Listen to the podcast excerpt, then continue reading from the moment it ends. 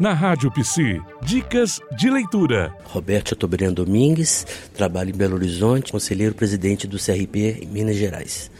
Atualmente eu estou lendo Justiça, do Sandler.